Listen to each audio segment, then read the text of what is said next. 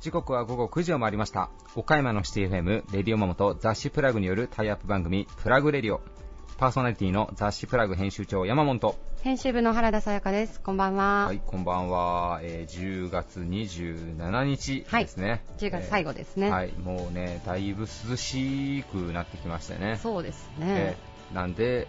涼しくなってきたら次はねちょっとあったかいタピオカをね。え？タピオカの話？いやもう僕タピオカ屋やろうかなと思ってましたね 最近も。でもなんかあのタピオカは何でしたっけ？10年に1回でしたっけ？ブームが来るみたいな。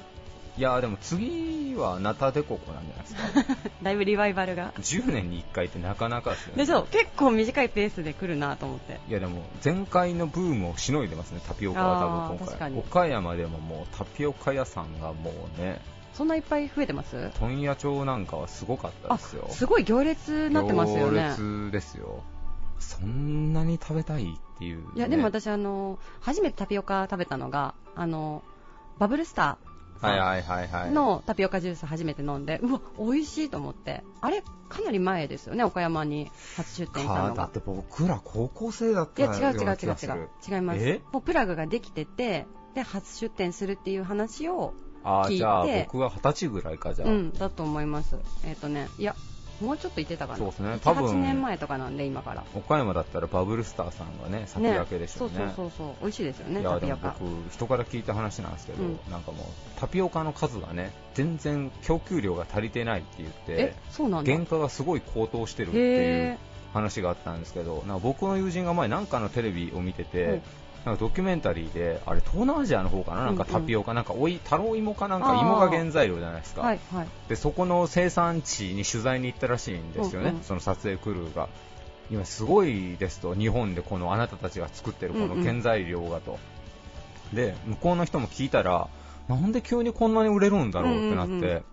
あんま分かってなかったんですけど、はい、でもこうインタビュアーがインタビューしたらなんかこう俺たちがこれを作ることで、メイドインジャパンを支えてるんだって なんか言ってるらしくて、なんかね、よくよく聞いていったら、なんかその作ってるタピオカの原材料の芋が、なんかその半導体に使われて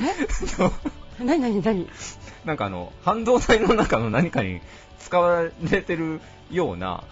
ことをなんか言ってたらしくて。芋が？芋が。え、本当にですか？それ。めちゃめちゃおもろいやん、思って。え、まさかタピオカと半導体つながると思わなかったんですか？いや、なんかこう、ハンダゴテ的にタピオカが使われとると、ひょっとしたら思っとんかな、みたいな。そりゃそうですよね。だって、いきなり、いきなりこんなもんがなんでこんな売れるんだろうってなって、あのものづくり大国、日本に輸出されてる。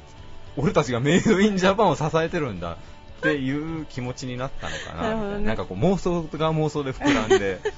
あ、じゃあ半導体かってなったんですね。いやねた、たまたまそのインタビューした人がそう思ってたのか、まあちょっと編集にね、ちょっと悪意を感じましたけどね。まあちょっと面白いですけどね。はい。はい、まあちょっと本当かどうかはわかりませんけど、そんなことを聞きました。はい。それでは行きましょうか。今日あれですね、タピオカの話でしたね。タピオカの話でしたね。あの、さやかちゃんとの事前の打ち合わせでオール無視なんでね、基本ね。続いては、岡山地元リーダーたちの思考を探るバリアスリーダーのコーナーです。誰もが知る有名企業から岡山の隠れたすごい企業まで約200名のリーダーの皆さんへインタビューをしてきました。毎回の放送ごとに数人ずつインタビューを公開していきます。今回のテーマは忘れられないアドバイス。リーダーの皆さんが今も心に留めている人からもらった言葉をご紹介いただいています。今回のゲストは株式会社三好の本店代表取締役社長若林翔吾さん。下津井電鉄株式会社代表取締役社長永山久人さん。山陽柳瀬株式会社代表取締役社長黒瀬仁さん。岡山トヨペット株式会社代表取締役社長末永和則さん。岡山松田代表取締役会長河野はじめさん。株式会社ウェーブハウス代表取締役市川修二さん。株式会社体温365代表取締役藤井博光さんです。それではお聞きください。以上、フリートークのコーナーでした。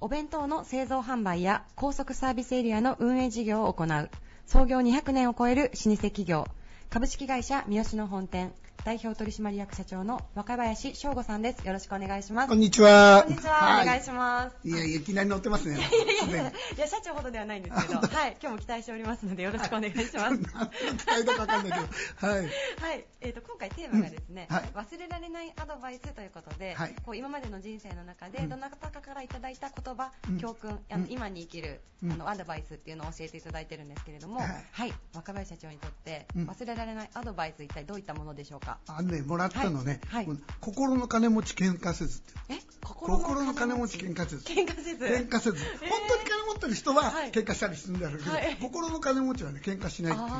それねうちの父親に言われたあそうなんですか、ね、あの社会人になったりなんかすると、えー、なんかいろいろあるじゃない、なんかこう、無理強いされたりさ、はい、なんか理不尽なこと言われたり、それからなんかこうあのわがままな人がいて、はい、ええー、とか思うことあるでしょ？あるでしょ？ありますね。ねでそんな上司なんかいたらもうどうしてやろうかと思うんだよ、ね、でねでそうやってなった時にあの捨ててたもう本当にね、わけのわかんないことやる人いるんだよみたいな言ってたの、そしたらねうちの父親はね、割とねあの若くあのお父さんにしろ人間できてる人で、はい、でねそいつはね心の金持ち喧嘩せず喧嘩せずってね、はい、思いは我慢できるっていう。でその時はねそんなもんで我慢できるや苦労しねえやと思ったんだよ。おおな、ね、自分なりにね、はいはい、だけどねそれをね頭にこう描いてくると、うん、あのあのそのなんか直面した時にね、はい、結構だよ我慢できるもんだ。そうです俺の方が心の金持ちだからよみたいに思っちゃう。へあゆとりがあるんですか、ね、ゆとりだ。ゆとりだな、はあ、だから金を心の金持ちってきっと心にゆとりがあれば我慢できるってことなんだな多分ね。で我慢っていうよりね、はい、むしろ我慢する感じゃなくて、はい、もう気にならないあそうなんですか。言ってるいいじゃんみたいな感じ。だからねそれで随分ねあの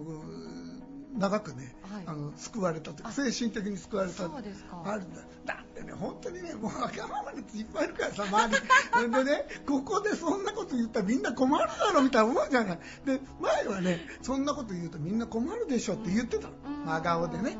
でもねやっぱりこれではね、はい、あのなかなかねこう、はい、人間関係もうまくいかないので、そこでねそうやって思って、はい、うまくこうにっこり笑って「いやいやそう言ってももうなんではないですか」みたいな言ってあげて今度みんなが困らないようにしてあげればいいので、なるほど。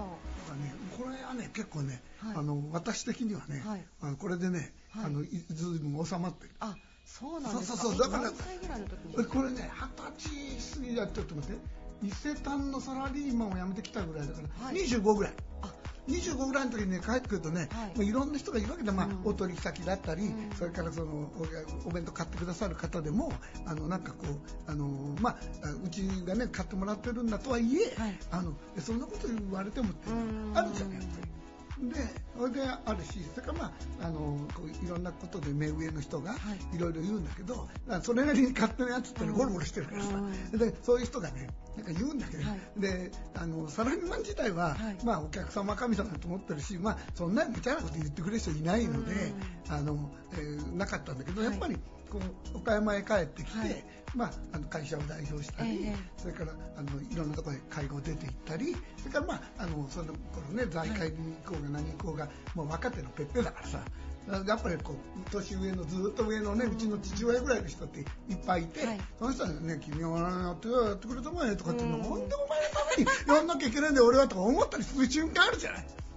でもね、でもその時にそう言われてから、ちょっと思ったら、はい、あそうですねって言って、ね、これでまあすること自体はね、はい、あのすること自体はね、うん、あのなんていうの？あの嫌いあの嫌じゃないんだけど、うん、そう言われて、うん、やることが嫌い、ななんでそんなに言われてしなきゃいけないんだってあるじゃ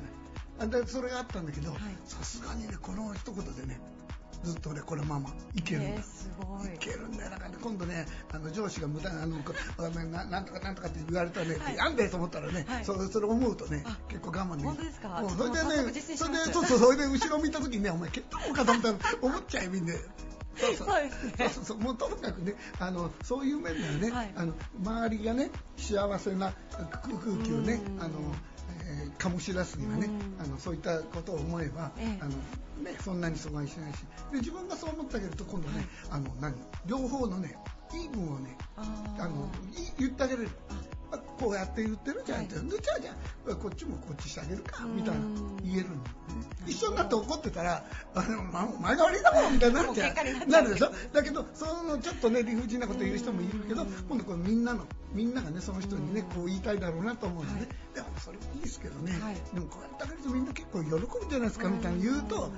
まあそうだなってそうですよとかなんか言ったらさだその場でね、うまくいくし、あの他に辛い思いをしない人がいっぱい出るので、これ結構ね役に立ちましたね。えー、すごい。それ言われて、うん、お父様から言われて、うん、こう実践するまでにこう時間かかりました。時間かかる。かかりました。あいつはこの親何言ってるんだろう。って、そんな人間できてる苦労しねえやと思うじゃん。やっぱり子供だからさ、それでさもっとねこう尊敬する人とか、はい、なんか会社の仕事の人とかに言われると、えー、まあ素直に聞けるけど、やっぱりなんか妙にね親に言われたってねそんな聞けないね。それでただあの温厚な人だったらね、まあそれはそれでね、あのそうだなと思ってたんだけど、あなるほど。じゃあ実はうちの父親は、はい、あのそう思いながらねいつもニコニコしてたのかと思うことがあって、となるとやっぱり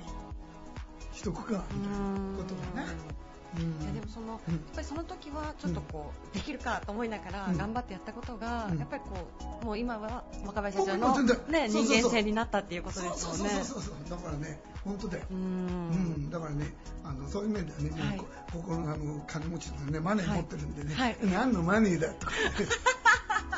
のマネーですもんね。そうそうそう。はい。と思うんでね、はい、まあそうすればね、世の中ね楽しく生きられるなるほど、はい、いい言葉ですね。そうなんですよ。だからねおかげでね本当腹立つ時にね、はい、腹立てなかったのいっぱいあるよ。ね。そんなわけでなるほど。いやあの例えば器の大きい人間になりなさいとか、うん、そういう言葉はあると思うんですけど、うん、その表現の仕方がすごいなと思って心の金持ち喧嘩せず。ただ一緒のことだったんだ実は。一緒なのかなと思ったんですけど。いやいやいや。言われないな、ま。あ、あの。でもなんかそっちの考え方の方がすごい、うん、あの素敵だなと思って。本当、はい、今頃喜んでると思いますよ お父様もいやでもちょっとね、ぜひ私もそうですけど、多分リスナーの方もこれ明日からすぐ実践、頑張ろうそうそうそう頑張ろうだもう特にね、そのあのすぐ身近にね、腹の立つがいる時はねこれに限るよ本当に。そうします。ちょっと私もあの具体的な顔が思い浮かんでるんで、そうします。はい。いいね。ありがとうございます。でもそいつ切っちゃっても大丈夫です。大丈夫ですか？それはちょっとぐっと我慢して。はい。はい。どうもありがとうございます。えー、本日のゲストは株式会社三好の本店代表取締役社長の若林翔吾さんでした。ありがとうございました。はい。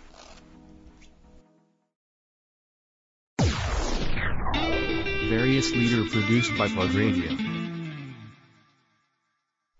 旅客運送を中心に住宅不動産業などのサービスも展開。1911年創業。下田の愛称で親しまれる老舗企業です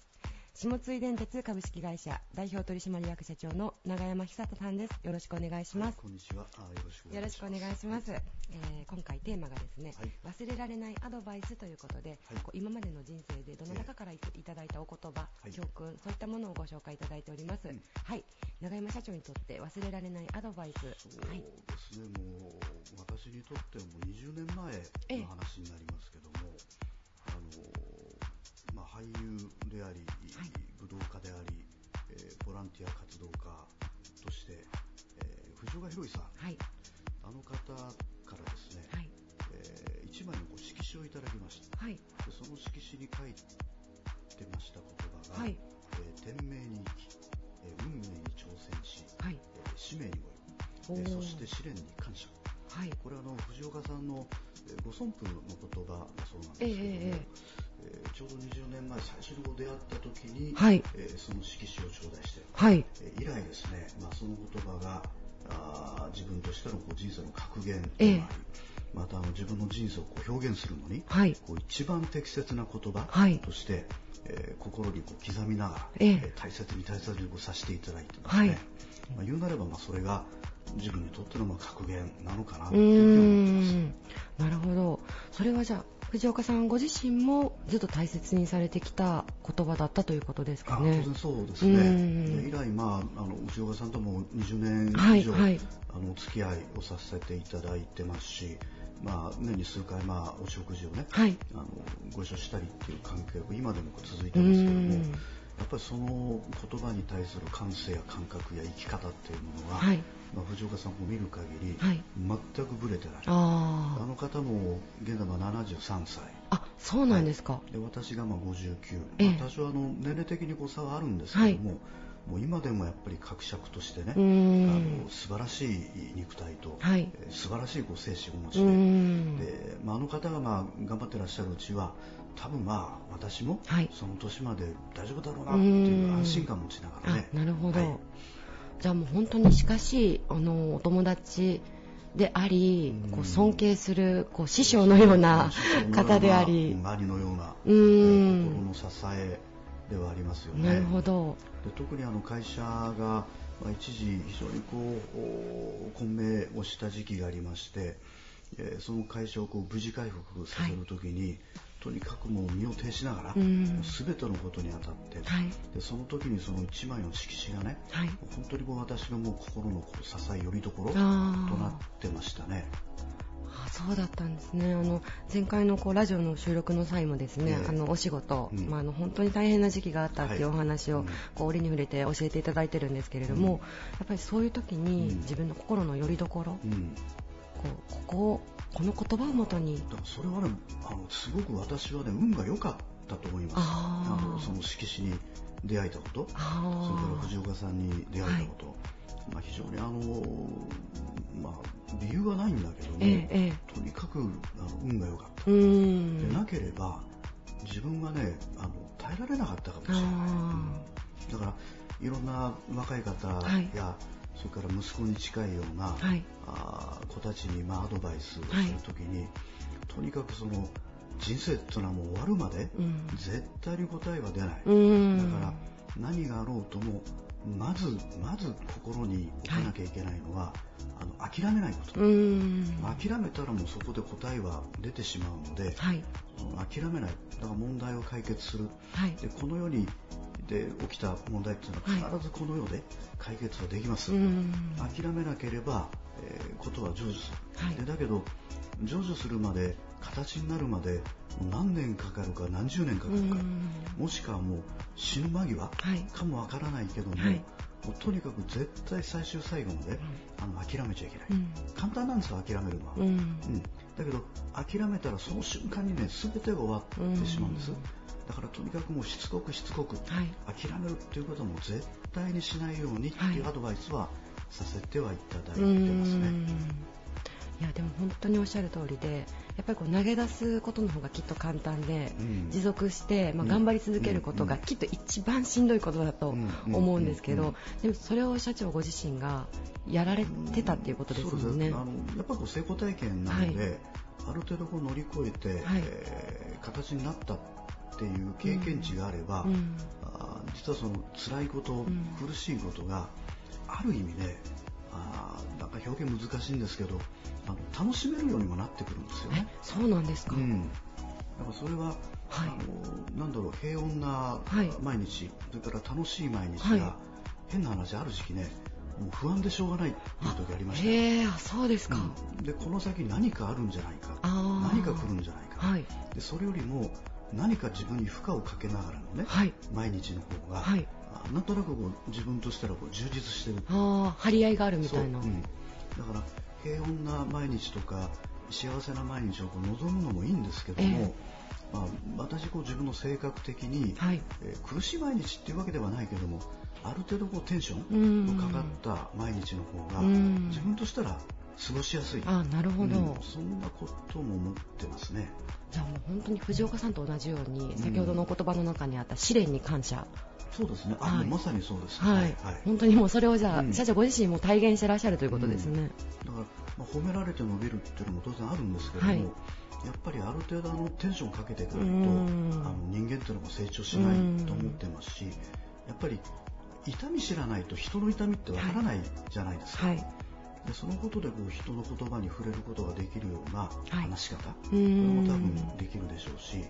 えー、なんだろうな何もないっていうのはね、はい、やっぱりちょっとこう弱いと思いますよね。なるほど。でも確かご自身がその一番しんどい時期を、うん、乗り越えられたからこそ、うん、あの時期があってよかったなという。ああと思います。はい、はい、間違いないそれは。でもその言葉が例えばそのタイミングで、まあ、運が良かったとさっきおっしゃってたんですけれども、そのタイミングだからこそ、成し遂げられたっていう。だからね全てがねある意味恵まれすごいですね。運命のような感じで、はあ。でも感謝しかないですね。うん。い。やありがとうございます。でも社長これからもですね、うん、先ほど59歳と言われて、はいはい、でもまだまだだと 自分で、はい、言っていただいたんですけど、はい、じゃあこれからもそのさっきのお言葉を、ご自分で、うん、はい、で特にあのやっぱりこれから、まあ、会社としても、はい、あのやっていかなきゃいけないのはあの人づくりだと思ってましてあの下津電鉄や、その下電グループっていうのは、あの人づくりカンパニーっていう、生き方をね、うん、あのしていこうと思ってます。はい、で街づくりも大切なんですけども、はい、私はもう街づくりの前に、はい、まず人づくり。でこれから例えば岡山市も人口は減っていきます、これは間違いない。だけども減るからっていうことで減ることを前提に全てを考えるんであれば、これはもうらっきょうの皮むきと一緒でね、うん、最初からもう何もしなきゃいいんですよ。なるほど、うん、だけど確かに減ります、はい、減るけどもそこで諦めちゃだめなんですね、で特にあの気をつけなきゃいけないと思ってるのは、はい、人口の補強だと思ってます。補強。はい、はい、でこれは例えば近隣はね、はい、例えば総社市あたり人口増えてる、えー、姫路も広島も、はい、だから理想は世間の町は人口が減っても岡山は増えてるぞ、うん、これが理想、うん、だけどそれが難しいんであれば、せめて補強をね私は心がけるべきだと思ってますね、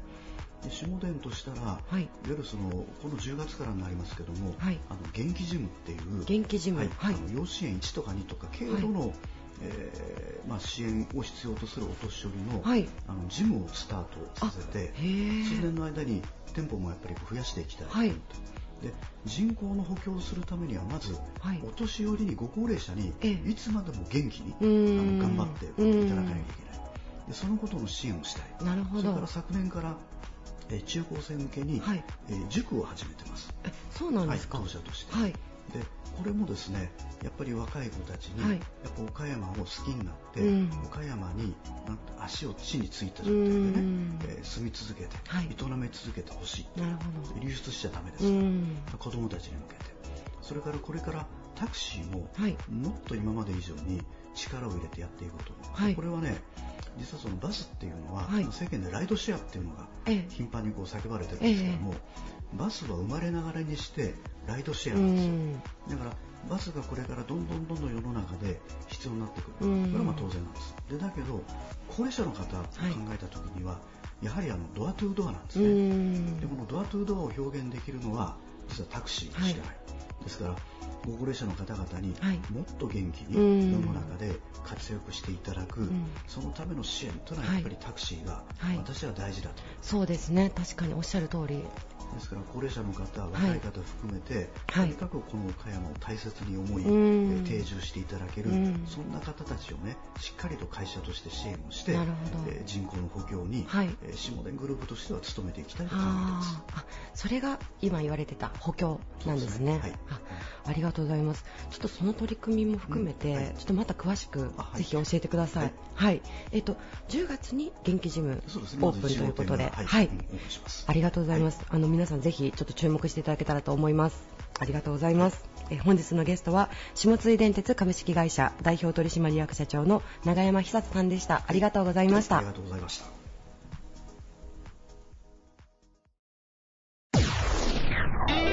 Various leader produced by Bug Radio 世界で屈指の品質を誇る高級車メルセデス・ベンツなどの輸入車を岡山県で60年以上にわたって取り扱う正規販売店。山陽柳瀬株式会社代表取締役社長黒瀬仁さんです。よろしくお願いします。よろしくお願いします、えーね、黒瀬社長といえばもちろんあの柳瀬の社長さんでもあるわけなんですけどもいろんな街づくりの分野でもあのかなり精力的にあのご活躍されている方なんですが、えー、今回リーダーの皆さんにですねご自身が忘れられないアドバイスということで、まあ、今まで受けた、まあ、ご家族だったりとか、まあ、会社の方だったりとかですね、まあ、今のご自身のライフスタイル、お仕事に生きるアドバイスっていうのを皆さんに教えていただいてるんですが、はい、はい、黒社長はこうどういったアドバイスを心に留めていらっしゃいますでしょうか？そうですね、まあまあいろいろいろんなアドバイスをいただいたけども、まあ、印象に残ってるの一つ挙げると長難しいんですけど、はい、まああのー、今日一つあの用意してきたのは、はい、まあ一言で言えばですね敵を知り己を知れば百戦して百戦危うかこれは孫子の評価なんですけど、はい、それに類するようなことを言われたんですよ。はい、とということは、まあ、敵を知れっていうのは、まあ、あの相手の状況、戦力をよく分析しろとか、はい、まあ、その経済状況なんかをいろいろ分析しろってことになるんだけど、はい、まあ、重要なことは己を知れと、うん、うん、己を知って戦うことが一番大切ですよと。い。うアドバイスがあのもらったわけだな。それはちなみにどなたから？いやうちの父ですよ。あ、うん、お父様から。でどういうシチュエーションだったかっていうと、はい、あのまあ、うちの父はゴルフが好きでね、はい、まあ、私も結構あの運動なんでも得意なんで。うん、でまあ、ゴルフ始めた時に、えー、結構もう要するになんていうのかな。もうプロ気分ぐらいでゴルフやってた なるほど。プロ気分。プロ気分でね、はい、うでうちの父はあんまりあの体力がないから飛距離も出ないし、うん、あのそんなに飛ばないんですけど、はい、うまいんですよ結構、うん、うん。で私はまあ結構距離も出るし、はい、あの体ちっちゃい割にはね。でまあいい球は打ってたわけですよ、はい、結構、はい。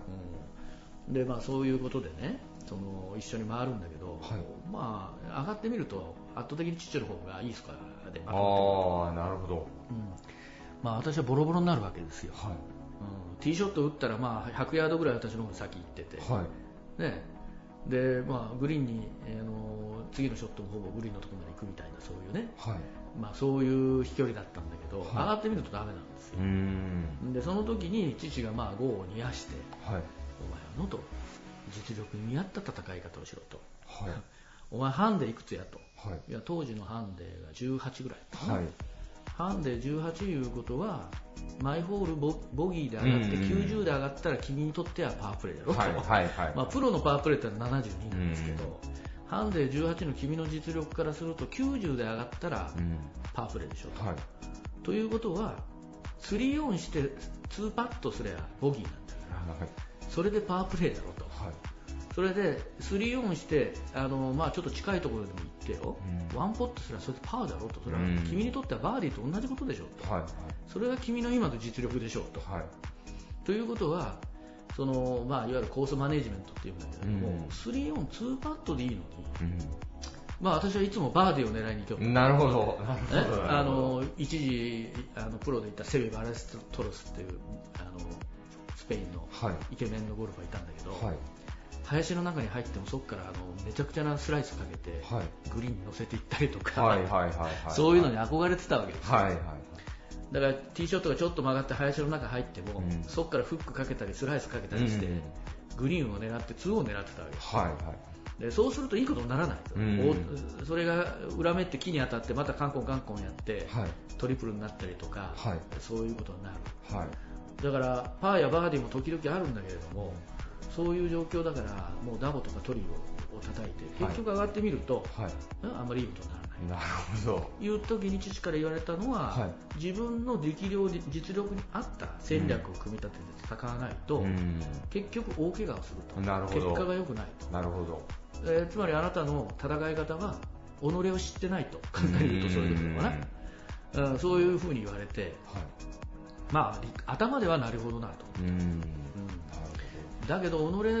の実力を知ってその範囲で戦うっていうのは、うん、結構難しいですよ、ゴルフの場合は。はい。うん、欲がね人間欲があるから。どうしても狙っていきたくなってもうちょっと上行っちゃろうかとか、はい、ひょっとしたらこれはパーが取れるかもしれない。いいように、うん。はい、身の程知らずにいいように考えて、そういうふうに戦略を組み立てる、そうすると結果良くないっていうのをやっぱりねその時父に言われてそれからもあのあの父と一緒に回ることがあったんだけど治らないね、なかなか。治らないから結局結果が悪い。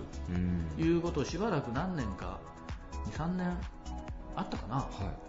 い、でもさすがにあんまりスコアままとまらないんで、はい、もう父親が言うようにやってみようと思って、はい、ね、その身の程を知った、はい、もう要するに曲がったら1個確実に出して、はいはいはい、ね、3オン2パットでいいやと、はい、1個曲げたら、まあ、もっと言えば4オン2パットでもいいやと、はいはい、ここはダボでもいいやと、うん、思ってやってぐーっと要するにハンデが10ぐらいよかったな。まあ、一時10まで行ったんだけど、はい、あのもうシングル手前ぐらいまで行ったんだけど、はい、もう別にショットが良くなったわけじゃなくて、ものの考え方を変えただけ、うん、ものの考え方を変えただけで、ぐっと要するにいい結果が変わった、だからこれは仕事でも同じことが言えるので、やっぱそういう性格だからね、よく言えば前向き、はい、常に高い目標にチャレンジしてるということを言えるんだけども、はい、まあ、あの割合経営コンサルなんかの世界ではね、はい、高い目標を設定してそれに追っかける。そうね、そうすることによって、要するにブレイクスルーが起こるみたいなことを言うんだけど、そこも一理あるんだけど、まあそうじゃないことも結構多いよと、はい、やっぱり自分の身の程にあった中での最大のその、まあ、結果を求めていくっていうことをやらないと経営の世界では、はい、ああのいけないなっていうことをそのゴルフを通じて強く思ったことがあるんですよ。なるほど、うん。だからまあ今日一つって言われたらねちょっと難しいんだけど、はい、まあこの話が一番その自分の中にはあの印象が強いかなと思ったのでね、はい。はい、ちょっと若干話がずれます、なんかお話をお聞きしてて、なんかスポーツの世界でも運動能力が高いこう若手が、うん、まあ、結構ベテランの老快な戦術に負けるとかっていうのも、なんかその、まあ、己を知った戦い方っていう、やっぱそこの戦術に尽きるんですかね、やっぱりこう、ビジネスでも何でも。うん。うん。まああのそれは陸上とかね、はい、そのああいうもう体力の差がそのまま結果に出るようなスポーツは、まあ、それでも戦術はあるからね、もう身体能力がもうほとんど8割、9割を勝敗に占めるかもしれないけど、はい、球技とか、あのなんかになってくるとやっぱりその戦術っていうのは非常に重要になってくるかな、でもっと強いて言うと今回、大坂なおみさんがね、はい、ランキングナンバーワンになったじゃないですか、はい、その時に一番気になったのはメンタルコントロール、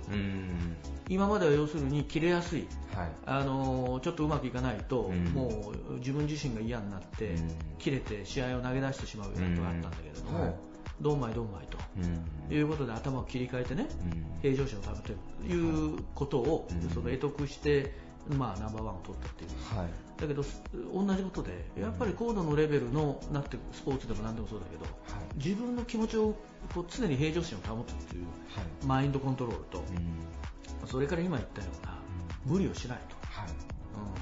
頭くると一発逆転したくなる、はい。はい、え？例えばテニスで言えばちょっと劣勢になったりとか、うん、自分が変なミスをして頭にくると、うん、次の要するにゲームではもう要するにファーストサーブを入れて、はい、サービスエース取ってやるっていう一発ホームランを狙いたくなってくる人間っていうのは。だけどそれをやるとますますぬかるみにはまるよと。いうことを散々私はゴルフで経験をして、その時に父が見かねてそのアドバイスしてくれたのはこの人なるほど。自分の実力を考えてマネージメントせんと、はい、君のその戦術だったら、うん、もうそこはまとまらないよとプロじゃないんだからと。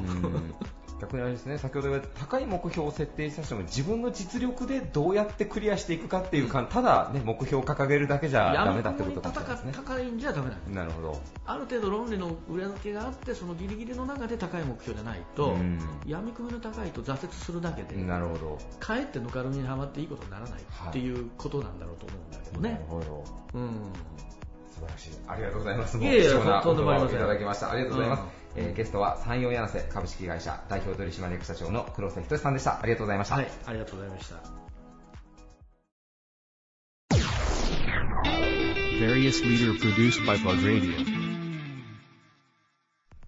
地域の皆様の様々な移動をサポートするモビリティリーダー。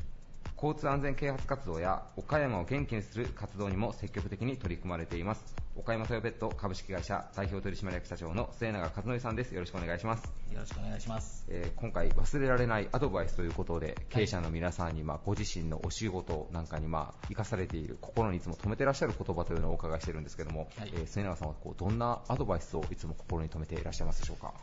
うんどんなアドバイス？はいまあ、なかなかちょっとピンとね最初どあなんかあるかなっていうふうにちょっと思ってたけど、はい、あのうち当時あの今キャラクターくまるっていう、はい、あの岡山トイペットのキャラクターがいるんですけど、はい、まあ、そのキャラクターを作る会社の社長さんとその最初そのキャラクターを立ち上げるときに話してたことで、あの結構キャラクターって最初作るときは結構みんな盛り上がって、まあ、作るんだけど作った後のまあ、そのキャラクターの、まあ、どのように使っていくとか、はい、まあ、キャラクターをどのように成長させていくとかが、うん、結構なかなか難しいんだよねみたいなことを社長さんが言われてて、はい、まあ、その時僕聞いた時は、まあ、それはそうなんだろうなとか思って、まあ、あまりそこまでピントは来てなかったんですけど、はい、まあ、実際そのうちのキャラクタークマルを作った時もすごい最初盛り上がって、はい、まあ、かなり力も入れて進んででその後、まあそのクマルもただ単に作るだけじゃなくて、はい、やっぱりいろんなプロモーションにも使っていきたいし、はい、まあいろいろ熊野自身も成長させていきたいなっていう思いの中で、はい、まあかなりのコストと時間をかけて、まあ、熊野自身のねプロモーション、まあ成長をねつなげていって、で今になったらまああのおかげさまで岡山トヨペットイコールクマル、クマルイコール岡山トヨペットという認知につながってきたんで、はい、あそういや当時そのクマルの社長さんが言われてた、まああの作ってからキャラクターをどのように成長していくとかそういうことが大切なんだよねっていう、はい、まあ、要はその継続していくことが非常に大切なんだよねっていうことがまさになんか自分自身もこのキャラクターを作ることによって、はい、あの理解とか学べたっていうか、はいあいやあ確かにそれアドバイスだなっていう。ふうん、そういうのを感じましたね。確かに。もう全然ちょっとレベルが違うんですけど僕もまあ例えばね楽器を買ったらそれで満足しちゃって、ね、全然なんかややり込めないことが結構あったりまあちょっとねビジネスそれはまあちょっとキャラクターのプロモーションとはちょっと違うかもしれませんけど、はい、やっぱね他の企業さんでどうこういうわけじゃないですけどやっぱなんか作ってなんか満足して終わっちゃうってことは結構往々にしてあるかもしれませんね、はい、確かに。でも小人さん、ね、今日も会社来させてもらったら社員さんも皆さんあの社員バッジというか車掌もね、はい、クマルのをつけてらっしゃるし、ね、まあ、テレビ CM やクマルは実際に交通安全教室でね子どもたちのところに出向いてっていうので、これ、ね、継続は力なりと言いますけれども本当に大変ですよね、なんかこれだけ活動を展開されてるまあやっぱりなんていうかなそのまあ、さっきから言ってるように、まあ、作っただけで終わらないようっぱりそれを一つのブランド価値として上げていく活動、うんはい、でそれは一つの方向だけどいろんな方面で作り上げていくっていうのも、一つのブランド作りのかなってなって、はい、まあそれがクマルのちょっといい形でね、はい、進めさせてもらってるなっていう感じですね。ありがとうございます。はい。えー、それでは最後にこれ皆さんにお伺いしてるんですけど、まあ、ちょっと元号も令和に変わりまして、はい、まあね、新しい時代、まあ、この先の、えー岡山トヨペット、まあ、どういうふうにこう会社成長させていこうというふうにお考えであるか、まあ、目標みたいなところを最後お伺いさせていただいてもいいでしょうか？はい。そうですね、まあ、令和になってっていうか、まあ、今ちょうど弊社としてあの海外事業の、はい、まあ、ちょっと、えー、ちょっとスタートしてて、はい、ちょうど、まあ、あのベトナムのダナンっていう地に、はい。まあ、あの時期はまだはっきり分かんないんですけど、はい。まあ、来年にお店がトヨタのお店が出れるように今頑張っているところなので、はい。まあ、そこをしっかりといい形でベトナムでオープンできること、はい、それと、まあ、もう一つ、まあ、その海外事業ともっと別で、まあ、いろいろ今モビリティサービスっていう形で、シェアリング事業とか、まあ、いろんな、まあ、新たな事業サービスを考えて提供させてもらっているので、はい。まあ、その辺がしっかりとお客様とそのサービスがつながるように、うん、まあ、今後継続をしっかりしていきたいな。とはい、ちなみに僕も調べてないんであれですけど岡山のそのトヨタに限らずカーディーラさんで海外に出店されてるっていうとおそらく初めてじゃないですかね、多分。と思いますね、はい、もう結構、さっきちょっとお伺いしたら何年も前から温めてらっしゃったというふうに、まあね、そう4年前かな、はい、ちょうどこのスタートしたのが、はい、海外ようやく来年にどうにかお店がオープンできるまでいけてるんで。なるほど、はい、ちなみにまだわからないと思いますけどベトナムにもクマルがこう登場する予定はあるんでしょうか？まあねそういうのも全然。まああの向こうのあのベトナムのそのベトナム人のね、はい、我々の仲間もそのクマルのこ非常に興味持ってそうなんですね ベトナムでも受ける可能性大ですね。受ける可能性大かもしれない。なるほど、はい、楽しみにしてます、はい、ありがとうございます。えー、岡山トヨペット株式会社代表取締役社長の末永和則さんでした。ありがとうございました。ありがとうございました。Various leader produced by Plug Radio. 誇り高きローカルディーラーを目指し、県内で14店舗を展開。カフェ岡松を有する野田ショールームはグループナンバーワンの規模、実績、そして快適性を誇ります。株式会社岡山松田代表取締役会長の河野はじめさんです。よろしくお願いします。こんにちは。こんにちは。よろしくお願いします。はい、えー、今回のテーマ、えー、忘れられないアドバイスということで、えー、リーダーの皆さんが、まあ、今までに人から受けたアドバイスで、まあ、今もこう心に留めてらっしゃる、えー、言葉を皆さんにお伺いしているんですけども、えー、河野会長はどんなアドバイスを心に留めていらっしゃいますでしょうか？えー、っとたくさんあるんですけど、はい、あのー、まあ、ちっちゃい時から 両親に受けたアドバイスとか先輩とかあるいは学生時代であるとか、はい、あるいは会社に入っての、まあ、上司であるとかね、はい、あるいはどこどこ講演を聞いたりとか、はい、あるいは本を読んだりとか、うん、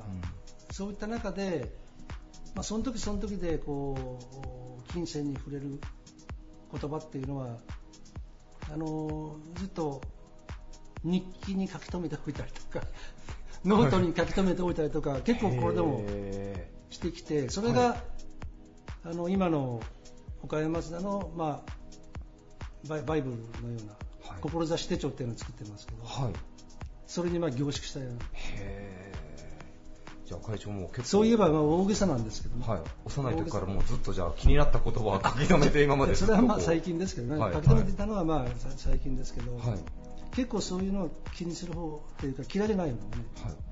い、であの時にあの人から言われた一言がとか、はい、まあ、一言法音とかね、はい、あの時のあの一言って覚えてもたくさんあるんだけど今ふっとこうあのー、上げてみろと言われたら、はい、この前もちょっと言ったんですけど、得がない人とは付き合うな、得っていうのは道徳の得、はい。という言葉はちっちゃい頃から言われたし、はい、であと正しいことをコツコツ続ける人にはご褒美が来るとかね。なるほどなるほどなるほど。で人のぬくもりをないがしろにする会社とか人はおかしくなるとか、はい。まあ、そういったことは割とこうプッと出ますね、うん、であの僕は、まあ、最近特に社員にも言うんですけど、はい、男の矜持っていうことで、はい、矜持、はい、今日ちょっと難しい言葉だけど、この矜持っていう言葉が好きですね。あの自分のプライドというか誇りというか、あのそういう矜持っていう言葉をよく使いますね。もうね、もちろんだからもう会長今までもたくさん自分のね、なんかこう中にいい名言というかアドバイスたくさんもうアーカイブしてらっしゃって今それも社員の皆さんにね、その時々でやっぱいい言葉を選んでも伝える側になられてるって感じですね、今教授っていう言葉はでもいいでしょ。はい、あまりああの今の若い人とかは使わないかもしれないけど、日本人のプライドというか、はい、誇りというか、あのまあこれはあの昔松田にいた時にあのフォードカンパニー、ね、はい、あのと一緒にま仕事することがあって、はい、もう何でもかんでもアメリカフォードという、うそういうものが大きくかぶさってきた中で、はい、やはりこう日本人としてとかマツダのこう人間としてここだけは譲れないアメリカアメリカには譲れないぞとか、ここだけはちょっと守っていかないとっていう、はい、そういうのがまあ教教授というか、はい、そういうのがありました。ね。これはちょっとというところでやっぱあるじゃないですか。はい、それって結構大事な最後のラインでね、はい。えー、でそこら辺持っておくようにっていうのは社員にはよく言います、なるほど、うん、もう日本人、まあ、社会人たるもの何かしら教授を持っていけなければいけないと、大事だと思いますね、確かにニュアンス的にはプライドとかもありますけどなんか譲れないこだわりというか教授響きがいいですね。なんか日本人が感じられる生きていく上での誇りですね。はい、なるほど。その教授というのをなんかまさしく体現されているのがね、あの岡 いや 岡山松田さんというやっぱりこう野球部の皆さんのね戦われる姿なんかがなんかまさしくそうなのかなというふうに思ったりもしますけども。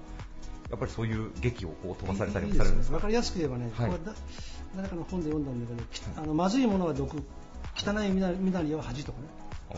まあ、例えばこういうのがあれですね、そのプライドですよね。はい。会長。分かりにくくなってました会長あれですね。もう名言手帳みたいな どんどんどん湧いてきますね。なんかいい言葉が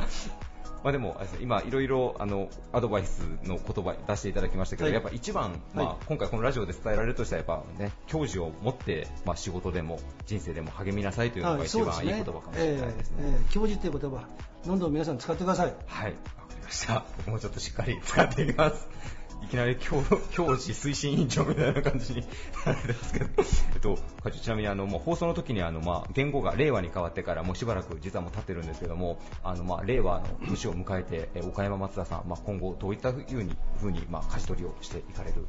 そういう質問を聞いてなかったんですか？はい、ちょっと今パッと思いついたんでちょっと聞いてみました。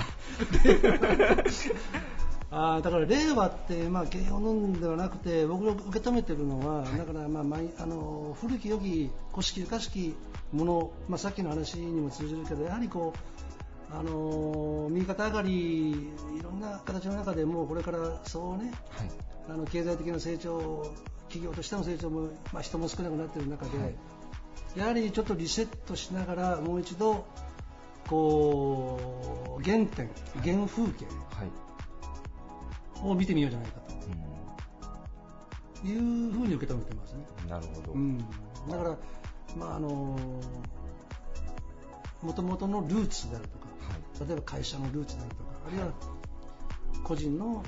こののルーツであるとか、まあ、そういったものをもう一度こう、まあ、思い出してみながら、ま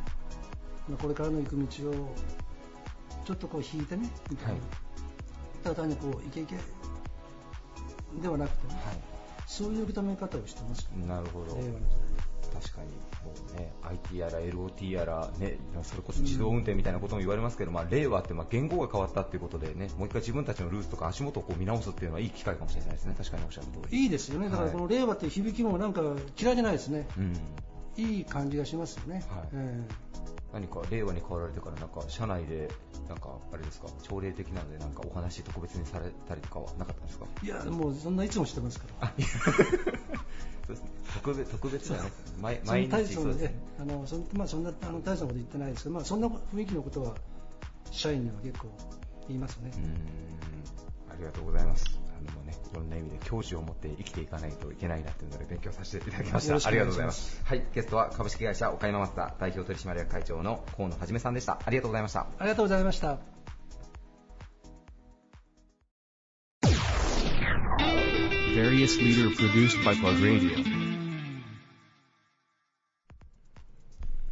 不動産仲介を核に不動産投資、リノベーション事業、不動産テック、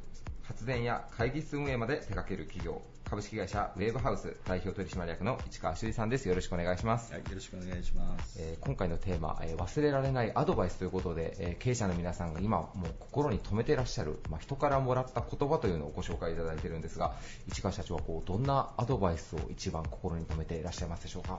そうですね。あの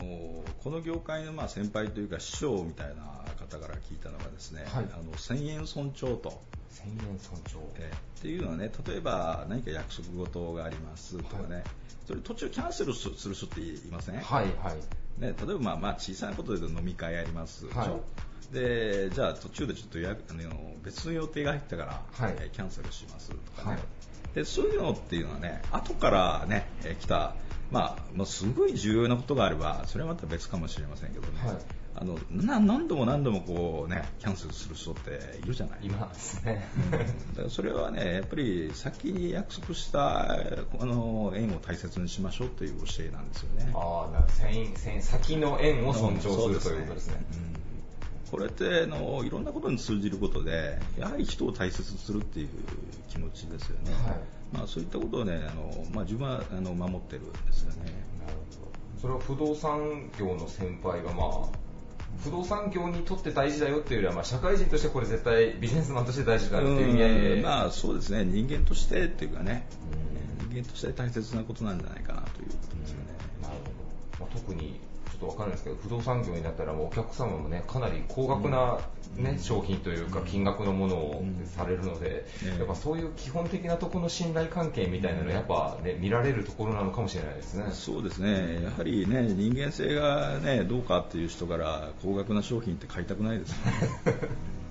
怖いですよね、そうですね。確かに。それはそれいつぐ何歳ぐらいの時そうですね。今から15年ぐらい前ですかね、はい、そんな話を聞いてあなるほどなと。いうことで腑に落ちて、まあ、それはね常に守るようにしてますけどね。それは社員さんにも社長の方から伝えてらっしゃるそうですね。常にそれは話をしてますね。別にいても社長もそれまでも約束を別にねおろそかにされてたというよりそれからよりまあしっかりやっぱやらないといけないなっていうので、腑に落ちたという感じそうですね。そんな感じですかね。なるほど。ありがとうございますえー、そしてまあこれ最後に皆さんにもちょっとお伺いしてるんですが、まあ、言語もまあ令和ということに変わりまして、まあ、新規一点スタートしてやっていこうという会社さんもまあ多いと思うんですけども、ウェーブハウスさんはこう、まあ、令和の時代、まあ、どういうふうにこう、まあ、事業を展開して、まあ、成長していこうというふうに今お考えでいらっしゃいますでしょうか？まあ、そうですね。いろんなところで言われてますけどね。世の中、まあ、どんどんこう、ね、あの変化のスピードがこう、ね、加速度的にこう、まあ、変化していっている、はい、えー、まあ、この世の中で、ねあのまあ、旧体然とした、えー、仕組みとかシステムでは、ね、絶対あの回っていかないと思うので。はい、でこれからまあ、ね、あのじゃあ、えー、50年、100年とい。う先を見たときにね、えー、今何をすべきなのかということをねやっぱ常に変化に対応できるような状況にしておかないとまずいなというふうなことでね、あのまあ、令和を迎えるにあたって、えー、より一層ね、こう変化のスピードを速くしていきたいなというふうに思ってます。えー、もうあのね、皆さんご存知の方もいるかもしれませんが、ウェーブハウスさん、今、通常の不動産業の他に土地バンクということで、まあ、不動産事業者さん用に使えるシステムの開発というので、今、全国にも展開していらっしゃるんですが、はい、まあ、まさしくそれも時代を見据えてというか、もうね、結構前から準備されていらっしゃいましたもんね、土地バンク。そうですね。そういった、まあね、あの、まあ IT 化が非常に遅れてる業界なので、うん、えー、まあ遅れてるんだけど、ニーズはそこにあるっていうところで、はい、まあそのギャップを埋めるっていうのはね、はい、まあやっぱりビジネスの基本だと思うので、うん、そこのところをもっとね、あの、頑張っていきたいなと。思ってます。もしかしたらまあ日本、世界でアドバンテージ取るかもしれないシステムを岡山の会社が作ってるっていうのがなかなか面白いですね、岡山にいる人からすると。そうですね、まあ、そのようになるようにね、えー、どうやってやっていったらいいのか、逆算して、えー、今、ね、行動してますけどね。はい。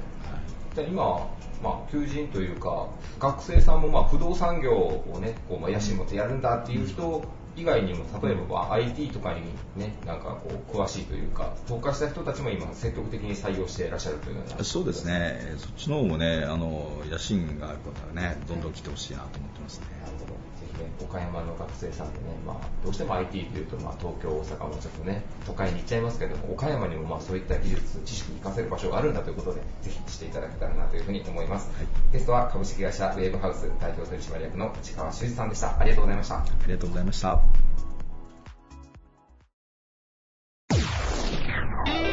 Various leader produced by Plug Radio.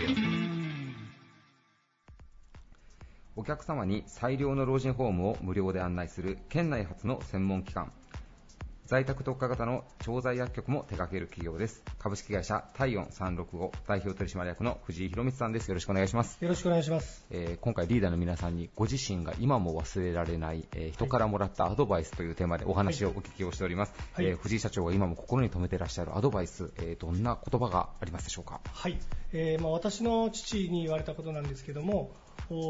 自分の中で100点満点の答案を持つなと、はい、というようなことを言われました。はい、はいまあ、どういうことかと言いますと、まあ、我々競合他社なんかにこう見学に行った時なんかに、はい、えー、出来の良くない人というのはあ相手の悪いところだけを指摘すると、はいえー、伸びる人というのはあ相手のいいところだけしか見つけないと。でどういうことかというと悪いところばっかり見つける人というのは自分の中でも100点満点の答案用紙を持っていると。はい、ということはもうそれ以上伸びしろがないわけですね。はいえー、それと、まあ、比較して、えー、いいとこばかり見つける人はやはり自分の枠をどんどんどんどん広がっていくと、まあ、いうことで、えー、そういうことを父に教えてもらいました。はい。どうしてもあれですもんね、ダメなところが、まあ、対人関係でもそうでしょうけど、ね、いいところを見ろというのは言われることではありますけど、ね、まあね、競合他社の店のいいところを持って帰ってこいっていうのは、なかなかね、はい、意外にやられてるところ少ないような気もしますね、なんか言われてみると。今でも実際、太陽さんの事業でいうと、はい、県内にはそこまで競合他社というと、あんまりまだいない、ね、独自性のある事業ですもんね、はい、そうですね、われわれもあの今の事業に関しては、やはり県外に行って、えー、同じようなモデルをしているところを、まあ、お願いして見せていただいたり、はい、まあ、情報交換をさせていただいたりというのはよくしております。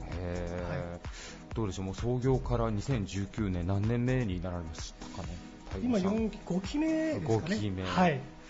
どうでしょう。かなり、ね、岡山では珍しい事業を、ね、スタートアップから始められて、はい、5期目、順調っていう感じですか、ご自身の中で。そうですね。あのいろいろと社内でも情報、まあ、ノウハウ、成熟している部分というのは非常に出てきましたので、うん、えー、先ほど言ったように、えーまあ、私ではなくて今、現場で働いている人間が県外のそういう同業種に行って、はい、情報交換をして、うん、えー、先ほど言ったようにもう100点満点の答案用紙を自分で持っていくのではなくて、はい、いいところを聞いてきてくださいとい。うふうにして、はい、いろいろ交流を図っています。なるほど、はい、もうまさしくもういただいたアドバイスをも体現して成長の推進力にされていらっしゃるというお話ですね、ありがとうございます。えー、もうやっぱり、ね、社会的にその老人ホームのご紹介だったりとか、まあね、調剤薬局されていらっしゃいますけど時代のからもニーズっていうのは日に日に高まっているような感じがするんですが、はい、やっぱ、まままマーケットという言葉がちょっとこの場合語弊があるかもしれませんがやっぱ広がってるなというのは感じ実感されていらっしゃいますはい。もうあの社会にあの非常に必要な度合いというのはどんどんどんどん高まってきていますし今あの話しているのはやはり、えー、他業種とのコラボですね、はいえー、我々はあいろいろお年寄りの相談窓口としての、はい、機能を果たしているところが非常に大きいので、まあ、そこからあ例えば不動産であったり、えー、そういう葬儀屋さんもそうですし、はい、えー、司法書士さんとか、はい、そういう資料の方とかですね、はい、えー、とコラボしていろいろと仕事をまあしていくという流れも今できつつあります。なるほど、はいじゃあもう今後そういったまあ高齢者の方に特にまつわるものはもう体温さんに来たらまあワンストップでもうすべてご提供できるようなサービスというのも視野に入れてらっしゃるというような感じですか、ね、はい。えー、おっしゃる通りでやはりあのご高齢になると信頼できる人とか、はい、あ場所っていうのがどんどんどんどん限られてくるので、はい、そういった中に弊社を置いていただいて、うん、えー、お客さんに安心していただいたところからあ仕事をどんどんどんどん、はい、広げていくというふうに考えております。なるほど、はい、ありがとうございます。えそしてね、太陽さんといえばあのうちのプラグの本誌の方でもご紹介たびたびさせていただいてますけど、まあ、奨学基金も設立をされていらっしゃいまして、はい、まあのね、薬剤師を目指している若い子たちにも給付型の、まあ、奨学金創設されていらっしゃるんですけども、はい、もうかなりの人数の方に給付されていらっしゃるんじゃないですか、そうですね、えー、と去年から始めて今期また、えー、十数名増えますので、はい、延べ人数でいけば50名弱ですかね、になる予定ですね。なるほど。はい。もう実際にその奨学金受ける学生さんたちと、はい、藤井さんご自身もちょっと何度か面談されたりすることもあったりはされるんですか？はい。あの、去年奨学金をつけた人たちに対しては、あの、面接やってますし、えー、今月、来週、再来週ですかね、はい、えまた今期の面接なんかがあって、はい、またあの学生さんと会う機会があります。どうでしょう、まあね、あの給付される側の立場ですけど、逆にまあそうやってね、なんか夢目指している若者と会うと、はい、社長ご自身も何かこう刺激もらうようなシーンもあったりするんじゃないかなと思うんですけど、ね、こうまああの応募の時に作文論文を書いてもらうんですけども、はい。はい、まあ非常にですね、あのやる気があると言いますか、うん、で今自分が欲しい情報っていうのはインターネットで、まあ、彼女彼らも取れるので。はいやはりその僕らが学生の時に思ってたことよりも、はい、もっとこの文章の内容が深いですね、はい、しっかり情報収集してるなっていうのは感じますね。はい読んでみたいですね、その話を聞いたら。しっかり考えてるんだなっていうのが、うん、すごく伝わりますね。なるほど、はい、どうしてもね、いつの時代もジェネレーションギャップで、今の、ね、若いもんはって言いますけど、逆にね、社長みたいに身近で接していると、ね、若者やっぱ捨てたもんじゃないなっていうのを日々実感されてらっしゃるって感じですかね。はい、ありがとうございます。え皆さんぜひ、あの、太陽さんの奨学基金の方もチェックしていただけたらなというふうに思います。ゲストは株式会社太陽365代表取締役の藤井博光さんでした。ありがとうございました。ありがとうございました。